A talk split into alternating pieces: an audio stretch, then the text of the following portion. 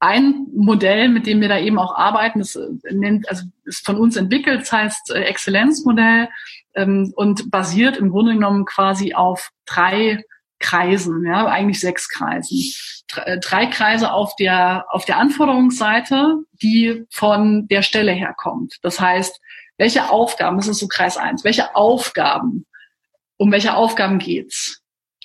Die zweite Komponente ist, um welche Rolle geht's da? Suche ich einen Spezialisten, suche ich einen Manager oder suche ich eine Führungskraft im Sinne von Unternehmensführung? Ja, und das sind ganz unterschiedliche ähm, Rollen. Und die dritte Komponente ist, welche Werte der Unternehmenskultur werden für, für diese Stelle besonders wichtig?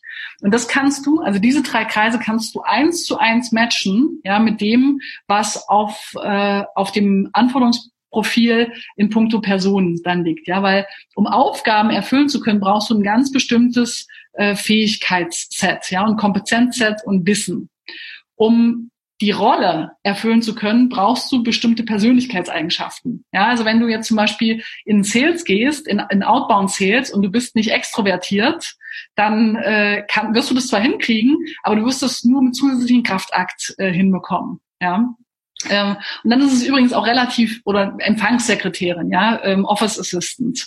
Ähm, Stell dir vor, der sitzt äh, am, äh, am Empfangstresen und ist introvertiert und zuckt jedes Mal zusammen, wenn die Tür aufgeht. Ja, und dann führe ich ein Feedbackgespräch und sage, hey, du machst deinen Job ganz super, ja, aber sei doch ein bisschen extrovertierter.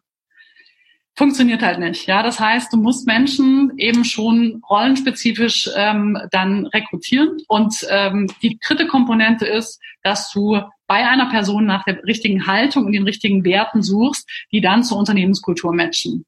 Und die Logik ist, Unternehmenskultur und auch Werte, die eine Person mit sich rumträgt, sind die stabilsten Werte. Das heißt, du kannst nicht einfach mal hingehen und sagen, hey, ich finde es aber nicht gut, dass du an Qualität glaubst. Ich glaube an Geschwindigkeit und äh, übrigens lass Qualität sausen. Ja, das funktioniert nicht. Ähm, das sind ganz tiefe Überzeugungen, die, die du mit dir rumträgst, ähm, lassen sich nur schwer verändern. Und das ist auch das, was äh, Investoren ähm, ganz stark auch äh, bewerten am Anfang. Ja, kann ich einem Gründer, kann ich einem Gründerteam vertrauen, weil die auf die gleichen Themen optimieren ähm, und sich nach ähnlichen Prinzipien verhalten, wie wir das für richtig äh, erachten. Ja, viel Idee ist ja meist noch nicht da.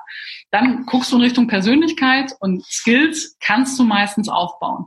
Und in dieser Logik kann man sich ähm, sehr clever Teams zusammen rekrutieren. Und genau das macht auch exzellentes Recruiting aus. Ja, ganz, ganz, ganz viele Leute denken einfach nur, ich muss die Aufgaben beschreiben und dann muss ich jemanden finden, der diese Aufgaben erledigen kann.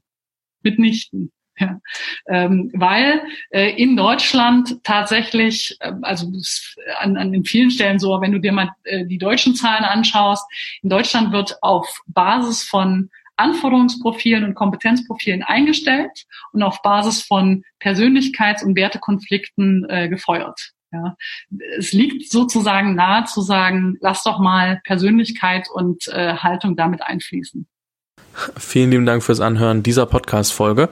Es hat hoffentlich ähm, Klick gemacht. In irgendeiner Form hast du was mitnehmen können und denkst jetzt ein bisschen drüber nach, so, ah, was bedeutet das eigentlich für mich? Wenn dir diese Podcast-Folge weitergeholfen hat, dann würde ich mich super freuen, wenn du sie mit einer Person teilst, die unbedingt mal reinhören sollte. Falls du den Podcast noch nicht abonniert hast, darfst du das natürlich auch gerne machen. Und falls sich Fragen ergeben haben, darfst du mir super gerne auf LinkedIn oder Instagram oder per E-Mail schreiben.